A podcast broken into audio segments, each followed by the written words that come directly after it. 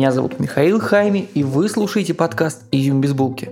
Так бывает, ты написал сценарий к любовной истории, но начинаешь со Второй мировой войны. Поехали.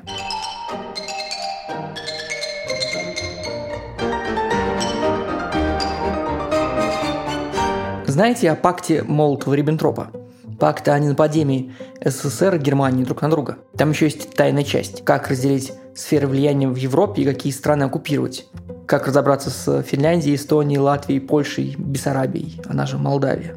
В Первой мировой войне было нечто похожее. Было множество тайных договоренностей, среди которых соглашение Сайкса-Пико, по которому Российская империя в случае победы в войне получала значимый кусок территории современной Турции, включающий Константинополь и выход из Черного в Эгейское и Средиземные моря на юго-западе, а на юго-востоке – территорию от Трабзона и на юг к Армении. Разглашение этого секрета в 1917 году стало важной причиной бунтов российской армии на фронте. Мол, мы шли защищать братьев-славян в Сербии, а тут Романовы тайно пытаются увеличить империю.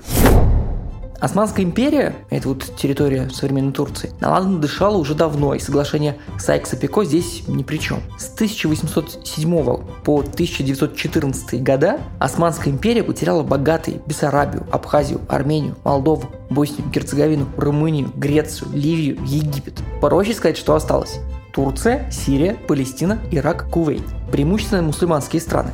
Остаток Османской империи присоединяется к Германии в Первой мировой войне но в итоге, как вы знаете, проигрывает эту войну. И остатки территорий быстро захвачены союзниками и интервентами в 1916 еще году. Среди прочего, суетится и Греция. Помните, я говорил, что Древняя Греция располагалась одновременно в современных Греции и Турции. Поэтому греки хотят восстановить примерные эллинистические границы и взять кусок западной Турции. Ведь, например, там есть город Смирна, на турецкий манер Измир. В городе живет 200 тысяч человек, и только четверть населения мусульмане. Три четверти – это христиане половина города – греки. Это, кстати, чуть южнее Трои, про которую были несколько предыдущих выпусков. В Смирне живет наш новый герой. Его зовут Аристотель Сократ Анасис, названный так в моде конца 19 века. Возрождение Греции, Шлиман, все дела. Его сестру, например, звали Артемида, что как бы намекает.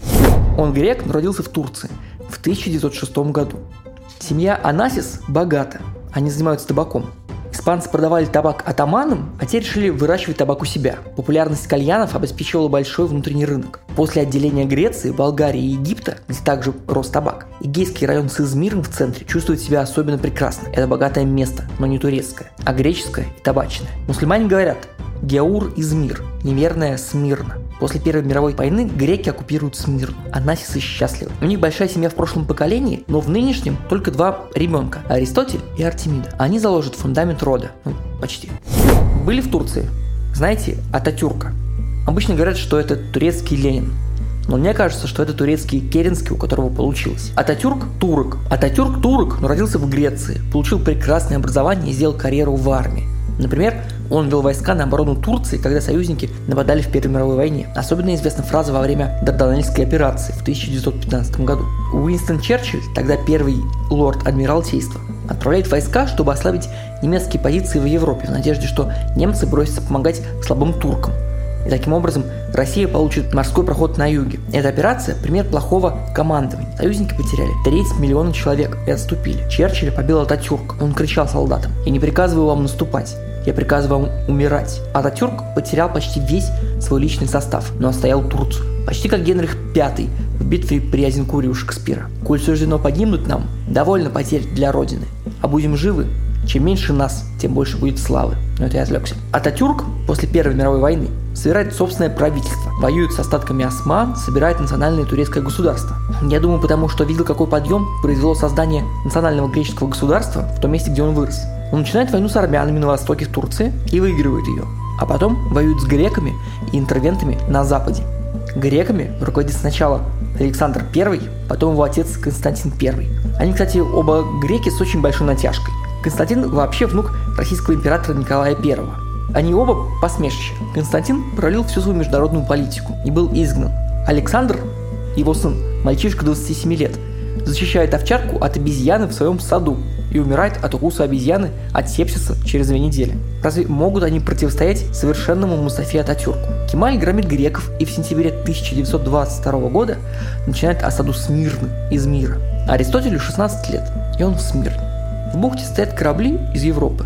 Вроде есть э, какой-то где-то фронт, но торговля идет, и мальчик в пределе. К тому же Смирно не трое, она не забрасывалась. Городу почти 2000 лет, на 300 лет старше Христа. Ну, что может самое плохое произойти? 9 сентября турки во главе лично с Ататюрком входят в город. Город стоит в бухте. Турки пришли с материковой части и быстро заняли оборону вдоль воды. Греческая жандармерия встает власть и к вечеру начинается Великая резня. Город поджигают. Опасающихся бегством людей убивают прямо на улицах. Женщин насилуют на пепелище.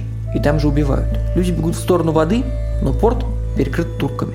Людей убивают ради удовольствия. Анасисы теряют большую часть семьи в резне. Аристотелю удается выжить. Греков и армян держат в подобии концентрационных лагерей. Две трети греческого населения и примерно половина армянского населения мертвы. Эвакуацию людей проводит американский пастор, горбатый и больной Аса Кент Дженнингс. Его рост всего 150 сантиметров, и он посвятил свою жизнь миссионерству сначала имени Христа, позже во имя беженцев. Аса был миссионером для организации YMCA. Вы знаете эту песню? YMCA. Он упрашивает Ататюрка дать христианам покинуть Измир. Тот соглашается на драконовских мерах. У Дженнингса только одна неделя, без греческих судов, суда не швартуются, берут людей и сразу уходят. И чтобы не усиливать армию противников, все греки, все мужчины от 17 до 45 лет остаются в Турции. Дженнингс, который не имеет отношения к грекам или православным, помогает целому городу. Он на маленьком катерке ходит от одного к другому коммерческому судну, дает взятки капитанам, чтобы те взяли беженцев на борт. Греки отказываются, итальянцы берут людей за деньги. Японцы выкидывают за борт груз из трюмов, чтобы принять людей на борт. Скоро 26 греческих пароходов под снятыми флагами подходят к Измиру. Джеймсу удалось спасти почти 350 тысяч человек за одну неделю. Ему разрешили провести эвакуацию в других турецких городах, и он спас полмиллиона христиан, за что получил высший военный и гражданский награды Греции. В сентябре 1922 года на набережной бывшей Смирны толкучка – Христиане бегут из города. Христиане, потому что и греки, и армяне вместе. Турки руководят процессом эвакуации. Мужчин не пускают на борт. Их отправят в центр страны, где в страшных условиях они погибнут в трудовых лагерях. Аристотель вместе со своей семьей на пирсе. Он высокий и смазливый. Он не ребенок, а молодой мужчина, поэтому его не пускают на борт. Аристотель отходит турецким солдатом в сторону от толпы. Ему нужно что-то придумать. Он просит солдата пустить его обратно и соглашается быть изнасилованным. Несколько минут, соднящее горло, привкус во рту, и Аристотель присоединяется к своей семье на борту. Эту историю потом будет рассказывать многим своим друзьям.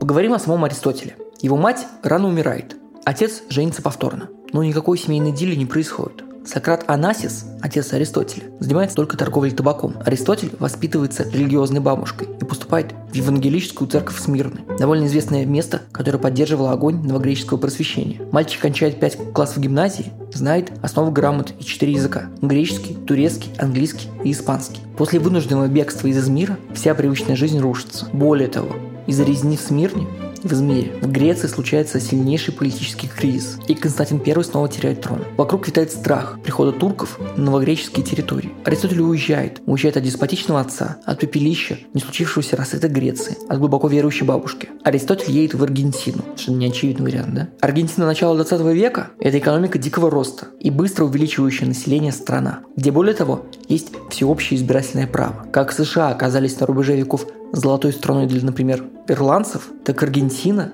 и соседи Бразилия и Чили – золотые страны для многих беженцев Южной Европы. Аристотель получает нансеновский паспорт. Нансен, э, человек, первый побывавший на Северном полюсе, занимается глобальной политикой.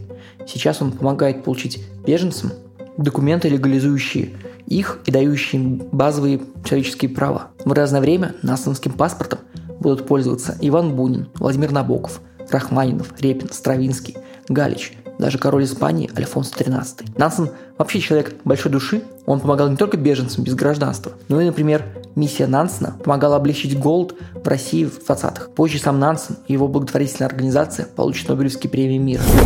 Молодой Аристотель, из всех бумаг, у которого есть нансеновский паспорт, стоит на палубе и смотрит в набегающую волну. Столько людей уже поучаствовали в его судьбе. Он их всех ненавидит. Грязные придурки. Что греки, что турки порезали друг друга, опустили несколько стран в кризис, ненавидит. Он Эдмон Дантес, будучи граф Монте-Кристо. Аргентина – его замок Ив. Он вернется, и все ахнут. Аристотель Анасис станет одним из первых миллиардеров 20 века. Ари приплывает в Буэнос-Айрес в октябре 1922 года. в Аргентине весна. Он сразу берется за работу. Моет окна, работает курьером, коридорным в отеле, потом телефонным оператором, так как знает и английский, и испанский. Вечерами читает сводки фондового рынка. И спекулируя понемногу, он зарабатывает себе на одежду и цаски. В 1927 году проходит 5 лет его жизни в Аргентине на птичьих правах. Он наконец-то получает аргентинское гражданство. Родственники в Европе помогают с греческим. И вот у него уже два паспорта. Он берет и завышает свой возраст и прибавляет себе 6 лет. В 1927 году ему на самом деле только 21. Он нарушает закон, открывает собственный бизнес. Он будет торговать отцовским табаком. Так называемый турецкий ориентал табак легкий и очень пахучий. В Аргентине он никому не нужен. Но Ари подсказывает, что если смешать его с крепким и дешевым листовым табаком, то будут и дешевые, и крепкие, и пахучие сигареты. Дела отца идут в гору. Ари берет свою комиссию в 5% за посредничество. Вскоре происходит бум моды на женское курение, и Ари создает собственные марки, например, Омега, которые популярны в Аргентине. Помимо этого, чтобы не отправлять в Европу пустые корабли для табака, он покупает у местных производителей мяса кости, рога, кожу и отправляет их в Европу. Он внимательно изучает таможенный справочник и импортирует, экспортирует редкие товары, чтобы снизить пошлину на весь возимый груз. В 1931 году Ари 25 лет. У него уже состояние больше 1 миллиона долларов. В нынешнем эквиваленте 17 миллионов долларов. Он консул Греции в Аргентине. Он входит в местный высший свет. Но как заработать еще денег? Как настоящий грек, он научит весь свет мореплаванию. Ему нужны свои корабли. Северной Америке экономический кризис. Ари покупает корабли разорившихся компаний. Торговые корабли, китобойные суда. Но главное – танкеры. В мире все время растет спрос на нефть. Ари ее перевозит. У него во флоте в основном старые армейские суда малой вместимости. Ари первый в мире строит супертанкеры. Даже не за свой счет. Он получает контракт на перевозку нефти, страхует его. В той же страховой берет кредит на постройку необходимого танкера под этот контракт. Таким образом, выполнение контракта застраховано. Корабль строит на чужие деньги. Стоимость фрахта и перевозки и сам корабль остается Ари. Ко Второй мировой войне у него 46 грузовых судов и танкеров. Он возит нефть союзников и к 1945 году только на военных контрактах зарабатывает 100 миллионов долларов. После войны он нанимает немецких судостроителей проектировать новые танкеры и возрождает немецкое судостроительство. В 1954 году Ари заключает контракт с королем Саудовской Аравии на эксклюзивную перевозку арабской нефти по миру. В конце концов, они оба вышли из атаманской шинели. Король нефти и король танкеров. А в 56-м ему принадлежит крупнейший промысловый флот, который он продает в Японию. Но в 50-х Ари миллиардер, но самый несчастный миллиардер на свете. Чтобы упрочить свое положение в корабельном бизнесе, он сразу после войны женится на молоденькой гречанке. Ей только исполнилось 17, он ее старше на 24 года. Ее главное достоинство – Афины Марии Ливанос. Ее отец – Ставрос Георг Ливанос, судовой магнат, которого Ари выносит из бизнеса, женившись на его дочери. Ставрос много помогал Аристотелю с корабельными делами, а после развода и повторного брака дочери сделал магнатом другого грека, своего нового зятя Ставроса Неаргоса. В итоге почти все нефтяное судоходство 20 века принадлежало грекам, детьям Ставроса Ливаноса. Семейная жизнь не дается Ари. У него есть два ребенка – Александр и Кристина. Он живет в Нью-Йорке, в Афинах и в Монако. С князем Монако он на короткой ноге. Половина княжества принадлежит Аристотелю. Ари грустно, скучно. Он затыкает себя постройкой роскошной яхты, названной в честь дочери – Кристина. О, о, значит, Унасис. На этой яхте он дважды встречается с судьбой. Сначала с оперной дивой Марией Калас. Она греческих корней, ровесница греческих погромов в Смирне. Родилась в Нью-Йорке, где начнет карьеру и сама сделает себя известной. Ари приглашает ее с мужем на свою яхту, где влюбляется в нее с первого взгляда. Каждый разведется со своим партнером. Пара пытается завести детей, но у них ничего не выйдет. Они будут сходиться и расходиться много раз. Пока Аристотель не встретит ее, другую ее, Жаклин Бувье Кеннеди – Светская героиня, редактор и корреспондент газет. Красивая, умная, роскошная и привлечет поддержки своему мужу Джону Кеннеди. Она нужна Аристотелю. Он ее получит. Но только как? В следующий раз расскажу про обоих Кеннеди. Про Жаклин и про Джона. Многие мои друзья указывают мне на ошибки и оговорки в подкасте, и вы тоже можете это сделать. Ссылки в описании есть мой Facebook, напишите мне, я хочу знать ваше мнение. Также по совету друзей я пересмотрел Patreon и виды поддержки подкаста. Все там же в описании. Целую.